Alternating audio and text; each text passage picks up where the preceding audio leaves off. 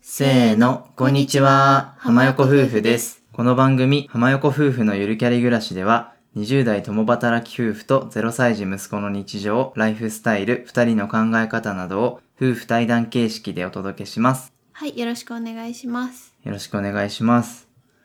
本日のテーマは、計画無痛分娩についてです。本編に入る前に、ちょっと雑談をまたしたいと思います。はい、前々回ぐらいですかね。うんうん。シャープ74の「人本旅のすすめ」っていう回で、うん、新たなジャンルの本を開拓してみようっていう話をしたんですよね。あー、うんうんで早速ねその後2人で図書館に行った時に、うんちょっと実践をしたので、うん。その時の話をしようかなと思います。ほ全然違うジャンルの本を読むことで、う。うん自分の視野が広がったりとか、うんうんうんまあ思ってもない知見が得られるとか、うんうんそういうねうんいいことがあるよっていうことなので、うんやってみようって話をしてて、うんうん。実際に借りてきましたと。その回でお互いこう選び合って読んだらいいよねみたいな話になったんですよ。そうそうそうそうで今回実際にねそうお互い一冊ずつうん借りたの。うん 勝手に選んでそう「あんたこれ興味ないでしょ」っていうのをそう提示してそう読んでみてってそういうそう。でお互い読んだんですよ。自分が選んだのも相手が選んだのも読んだんですけど、うん、じゃあ夫さんは何をえっとね夫さん選んだんですがか妻さんに選んだ本が「地球は本当に丸いのか身近に見つかる9つの小説証拠」っていう本ですいや確かに、うん絶対自分じゃ手に取んないそう科学とかさそういう地学とかさ、うん、そういうのってあんまり興味ないというか、うん、あんまり壮大すぎて普段の日常生活では考えないじゃん、うんうんこの本はすごいねペラペラだったのうんうん結構薄いのね、うんうんで写真ベースでうん地球が本当に丸い理由とかうんうんを書いてある本で、うん飽きずに読めそうだなと思ったし、うんうん簡単だからうちんうんょっと入門にいいかなと思ってうんうん借りました、読んでみてどうでしたか読んでみて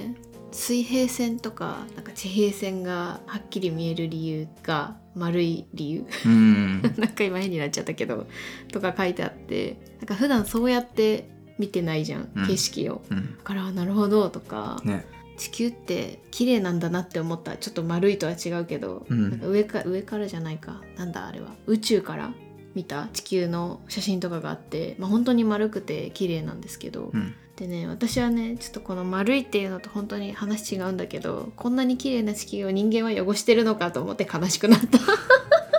いやーわかるよねほんとそうプラスチック捨てたりさそやめようって思うよねう、うん、なんかそんな気持ちになったよ、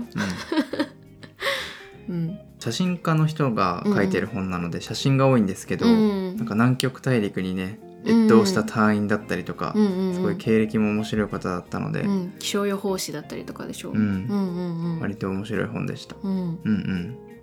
ナイスチョイスでしたか。ナイス調子でした、読みやすかったうんやっぱりその薄いしうん写真ベースだしってとこで、こういうの難しく文字だけ並べられたら絶対読まないじゃん、そうね。うん、じゃあ私が選んだ本うん。は「僕は6歳紅茶プランテーションで生まれて」っていうう本、ん。これは結構ね、考えさせられる本でしたね。そうだね舞台はスリランカなんですよ。うんうん、うん、スリラランカの紅茶プランテーションっていうところで、まあ、強制労働というか、うんまあ、プランテーションなんてで言うんだ働く、まあ、労働者の環境とかなんで働いてるかというかうん、っていう話、そうだね、うんまあ、いろんな歴史があって、うんうん昔ねイギリスに植民地にされてた時うんうに、んまあ、強制的に連れてこられて、うんでまあ、そこでねプランテーションうんうんスリランカのセイロンティーですねそう有だ名ねなのは、うんうんだからこの紅茶を作って、うんで先進国とかに輸出しろっていうのでね、うんうんひたすら生産してうんで、まあ、その環境がもう150年以上続いてるっていうね、うんうんう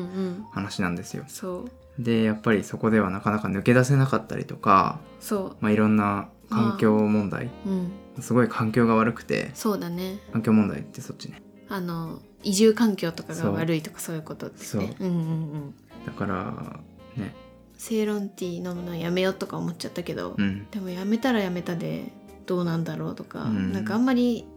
答えが難しかったよね、うん答えがなかったそうなかった正論ティーをやめればいいのかそれともなんだろう彼らが働く環境が良くなるようにフェアトレード商品を買ったらいいのかみたいなでもフェアトレード商品を買ったところでその労働者の彼らの自由環境とかは良くならないそう場合が多いみたいな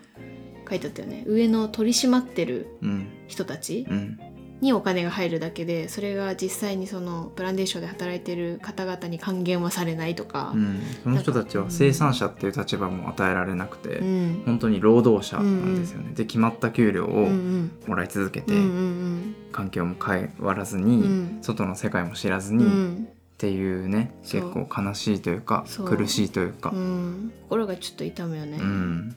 まあでもやっぱ知ることがすごく重要な一歩だよっていうのはその本にも書いてあったあしあ書いてあったね、まあ、読んでいてそう思ったので、うんまあ普段絶対手に取んないから、うんうんナイスチョイスでした。よかったうん私もちょっと興味があってうんでもあんまり確かに普段読まないからねよかったなうんまたやりましょうまたやりましょう。はいはい、ちょっと前置きが長くなりましたけど、はい本編に入っていきたいと思います、はいぜひ最後までお聞きください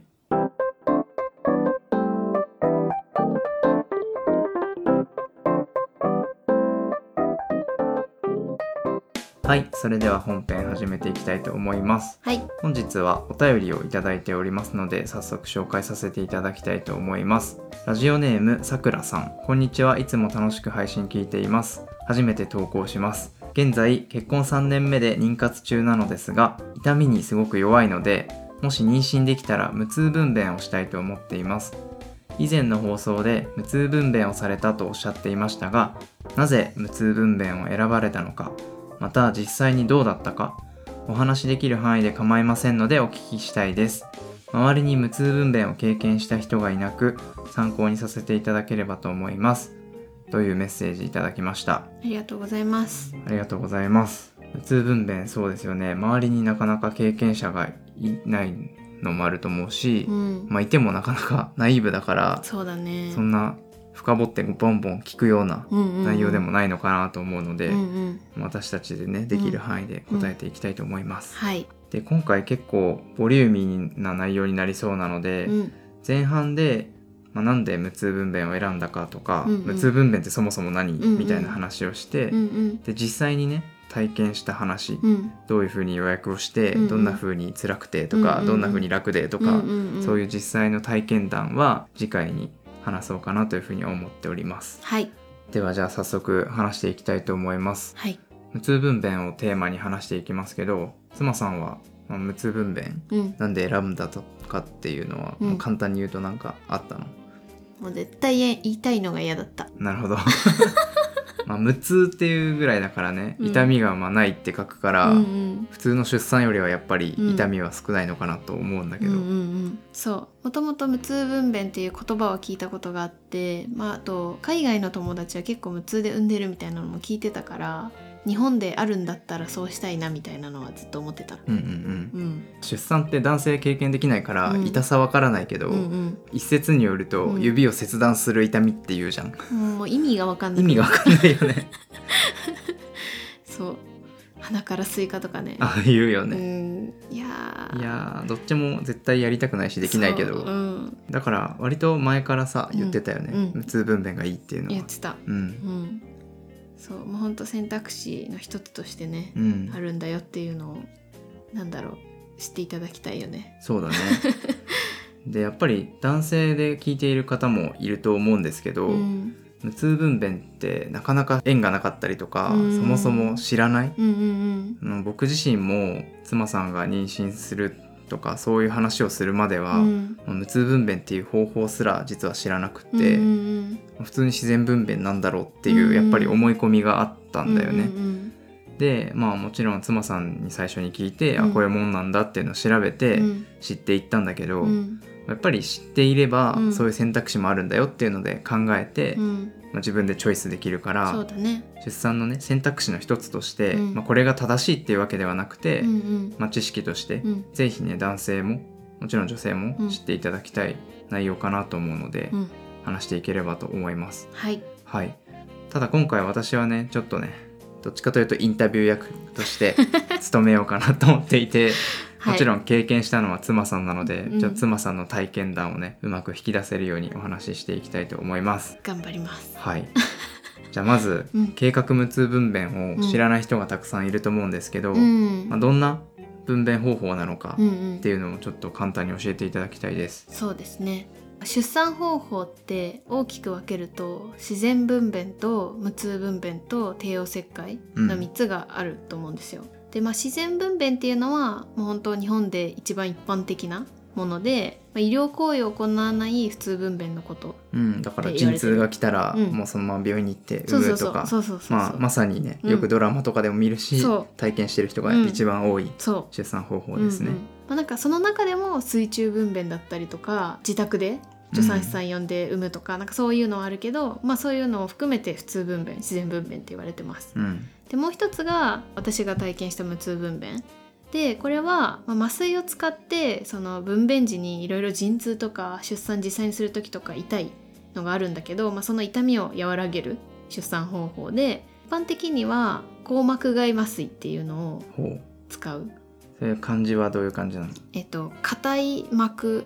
の外うんうんうんうのん、麻酔、なんか硬膜外っていうなんかなんだあるんだよね部分が背中の背骨のあたりそうなんかねここはどこだ背中の真ん中あたりかな、うんなんかここら辺にその麻酔の管を入れてでそこにあの麻酔を入れてっていう感じでやうるん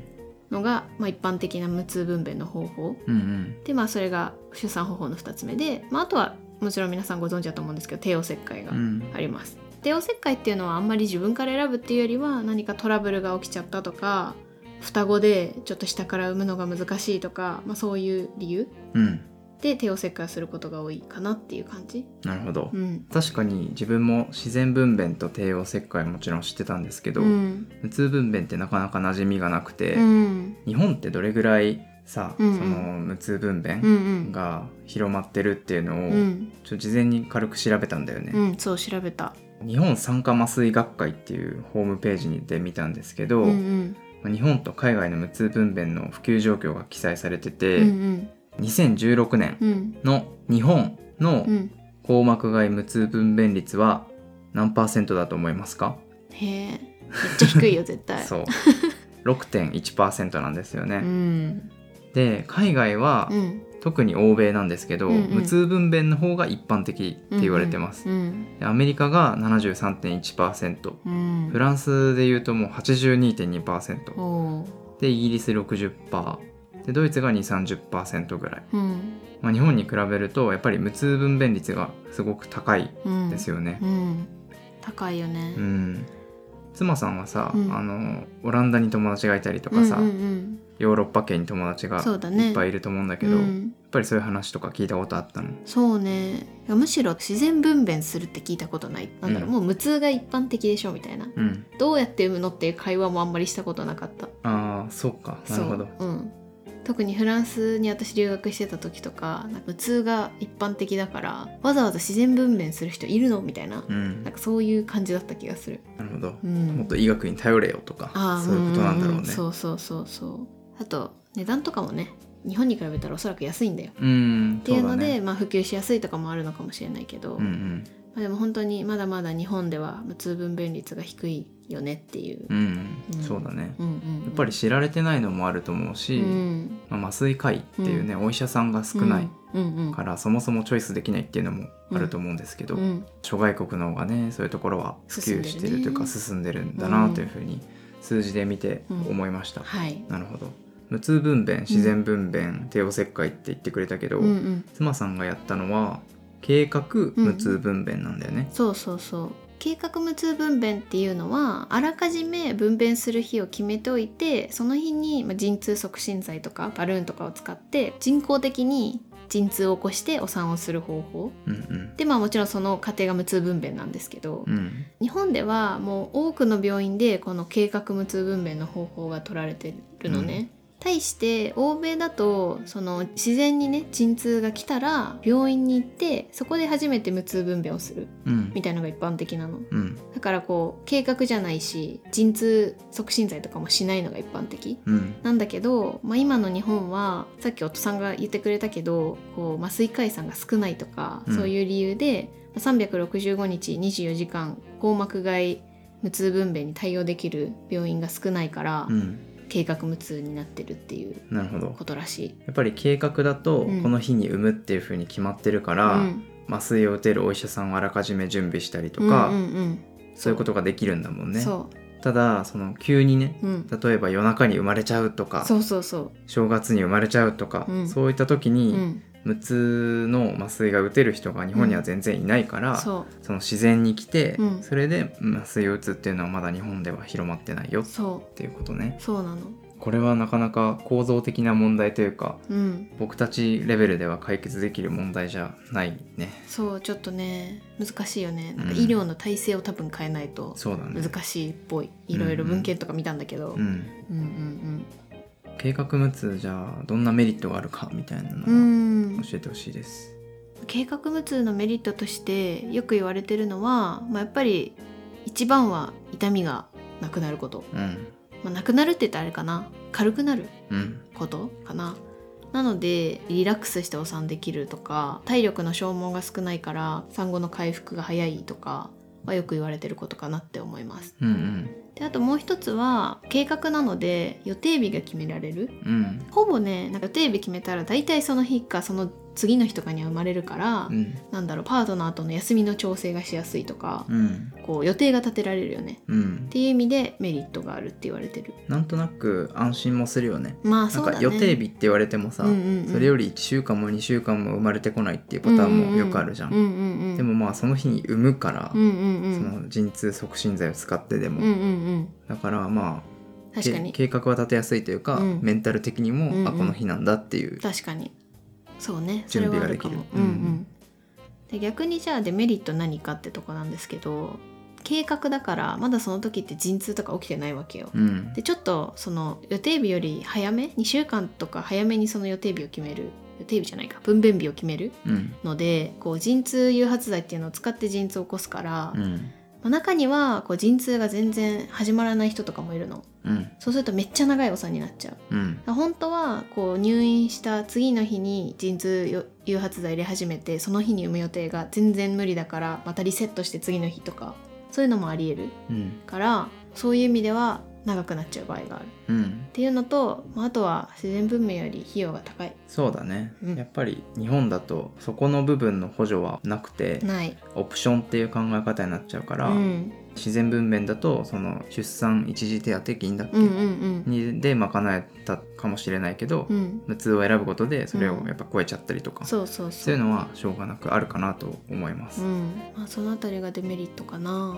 そうだねちょっと一応触れてこうかなと思うんですけど、うんうやっんぱり日本でうん計画無痛とか無痛が広がらない理由として、うん過去にねちょっと事件とかあー事故が起きちゃったことがあって、うんうんやっぱり麻酔を使ってやるから、ううんうんまくねその分娩ができなくて、うんその患者の方がうん医者を訴えたとか、うんうんうんそういう事件があって、うん本当に、まあ、トラブルはつきものだし、うんそういうものは、まあ、あることは、まあ、リスクの一つとして、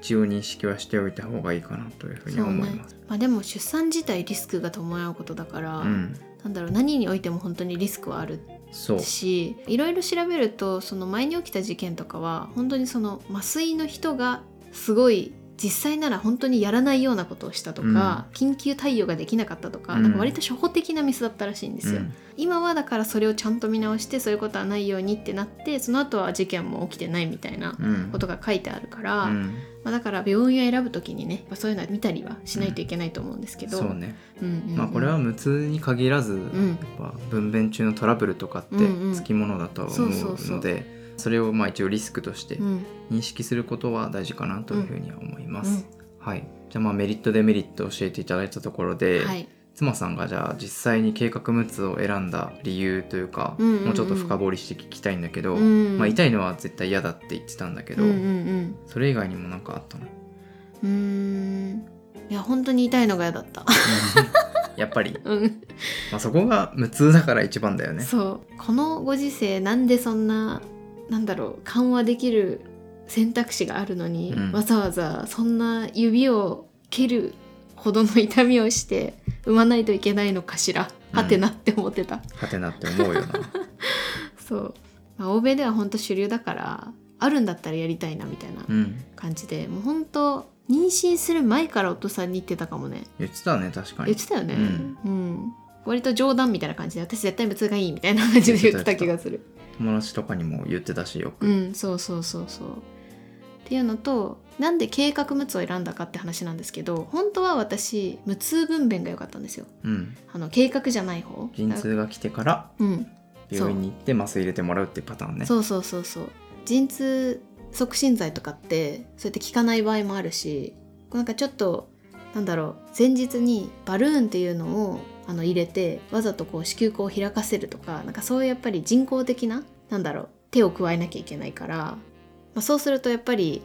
感じなくていい痛みとかなんかそういうのもあるよって聞いててで陣痛誘発剤とかもちょっとやっぱり副作用とかはあるんだよねなんか倦怠感とかだからそういう意味で陣痛が来たらまだ弱いうちに行ってこう麻酔の管とか入れてもらって痛くなったらあの麻酔を入れてもらうみたいなことをしたいなと思ったんですけどさっきも言ったんですけどこう日本では365日24時間その硬膜外麻酔の無痛分娩に対応できる病院が少ないから自分たちの家から一番近いねその体制が整ってる病院がね1時間ぐらいだったの。うんちょっとそれは毎回の検診行くのも大変だしこう本当に陣痛が起きたってなった時に行くのとかちょっと怖いなって思ったのよ、うんだからもう近くで無痛できるとこないかなって探したらもう自動的にね計画無痛しかなくてうんでもやっぱり私は無痛がいいから 計画にしたってなるいほうどそやっぱりまだ選択肢がすごい少なかったよねう少なかったよね調べたけど、うんその自分たちが住んでる県で数校とかだったよねそうで計画無痛ですら本当に少なかったよね、うん別にそれもいっぱいあるとかじゃなくて、ん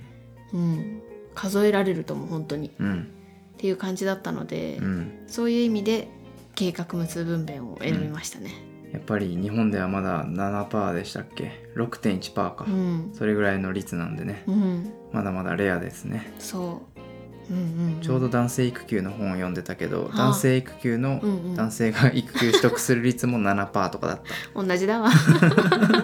まあねなかなかねそういう今までの習慣とかうんうんうん風習を変えるのは難しいんですよねそうだうね。ん、はいわかりましたうん、じゃあそういう理由でね痛いのが超嫌だからうん計画無痛分娩を選びました、うん、うん、でも本人はいいと思うんですよ、うん、うん、痛いの嫌だし、うん、っていうのでうん、逆に周りの反応も気になるかなと思うんですようん、うん、うねん。じゃあ逆に夫さんは、うん、私が無痛分娩したいって言ってたのどう思ってたの？ ああもう何とも思ってないけど、うん、すればって思ってなるほど。産むのはやっぱり妻さんだから、うんまあ、妻さんがそれをしたいっていうならうん、尊重するし、うん、、そこでわざわざさ自然分娩がいいよっていううんような理由もないし、まあそうだよね。まあ、お金はちょっとかかるけど、うんうん別にその分その妻さんが安心して埋めるとか、うんうんうん、楽になるんだったら全然いいなと思ってました。ううんん、結構さ反対する人とかもいるらしいよ、ああ聞く聞うく、ん、だからそれは反対なかったからよかったわえそれ夫も反対するってことうんらしいようーんそうかまあそなんうかかだからどうやって無痛分娩を説得するかみたいなとかうんええ聞いたことある、やっぱりちょっと上の世代の方とかだと、うんうんうまあん無痛分娩ってそもそもなかった時代とかうんうんうんもあると思うんですよう。んうんうんでやっぱり自然分娩が正義というか、はいはいはい正しいうんっていう考え方はまだまだ全然あると思ってて、そうだねそれを超否定するわけではないですけど、うんまあそういう考え方も多いじゃん多いねきっとね自分の腹をね痛めた子が自分の子だみたいな、ねいやいやいやいやいやいや可愛いから大丈夫そうそうそうそれなどうやって出てきても、うんその子はその子だからそう本当そう分娩の方法は全く関係ないと思うんですけど、だってそれだったら帝王世界の子可愛くないのと一緒だよっていや私思っちゃうんだけど、本当ねうんそう人工的に生まれてきてるけどそうねえだって自分がどの生まれ方で生まれてきたかとか知って ます確 かに確かに帝王切開とかなら知ってるかもしれまなあいけどさ、ね傷が残ってるからわかるかもしれないけど、そんなね知らないよねうん、確かにミルクと一緒じゃない、うんミルクで育ったか母乳で育ったか知らないみたいなそうそうそうそう気にするのは親の世間体くらいかなと思うんですけど確かにうんうちは本当にありがたいことに両親の反対もなかったうんから割とそこも良かったなって思う、そうだねうん、確かにうんうちの両親もそうなんだみたいな感じでそうまあちゃんと病院なんだろう見て探しなねみたいな,、うんなんかそういうニュースとかもあったからそこは気をつけなねぐらいじゃなかった、そうだねうん確かにうん、最終的に選ぶのは私たちだからみたいな感じのスタンスだったから、うんそこも良かったなうんうんうんうん友達には言ってたっけいや結構言ってた言んってじゃたないか確かにうつだからなみたいな話してたかなんか結構言った時の反応面白いなと思ってて、うやんっぱ女性の友達で、うんまだ妊娠してないとか、うんうんまだ出産経験してない友達に言った時は、あいいねみたいなそんなやり方あるんだみたい確なか、に、うんうん私も考えるみたいうんなうんうん感じで結構ポジティブなのが多くて、うんうんで男友達うんうんに行った時は「えー」みたい多分分かってないと思う な「ふーん」みたいな「何それ」みたいな「むつへえ」みた「いなはてな感じ3つ」みたいな 確かにそれなそれぐらいのまだ認知度ですうね、ん確かに私の周りも確かに無痛分娩で産んだ人まだいなくっていないねそうだからそのもうすでに産んだ人に実際無痛分娩だったんだって話すると「えそうなの?」みたいな、うんなんだろう「なんで?」とか「すごい」みたいな感じで言われることがうん多いかも、うんうんうんそういやねむしろ私的には「なんで選ばなかったの?」って言いたいけどうん聞きたい けどいやーそうねやっぱり確かに少ないだろうねそうねうん分娩方法でなんか偉いとか偉くないとかは絶対ないから、うん自分がどうしたいかいやそだけなんですけう、どうねんほんとそううん、ただ逆にそれをどうこう言う権利は周りに何もないと思ういやほんとそう、うん自分が産むんだからそう他にとやかく言われる筋合いはないしいやそうそうそうそう、ねうん自分が納得してこう見たいって決めてうん産むのが絶対いいから、うんうんそうだねなので私はまあ割と納得して選べたかなうんとは思いますね。そうだね、うん、まあ、だからもし妻さんとかねうんこれからパートナーの人がうんそういう分娩方法にこだわったりとか、うんそういった時は、まあ、その人が産むんだからその人の意見を周りはうん、尊重できるようにそうだねするのがいいかなと思います。はい、そう思います。はい、じゃあ前半戦ここまでです。は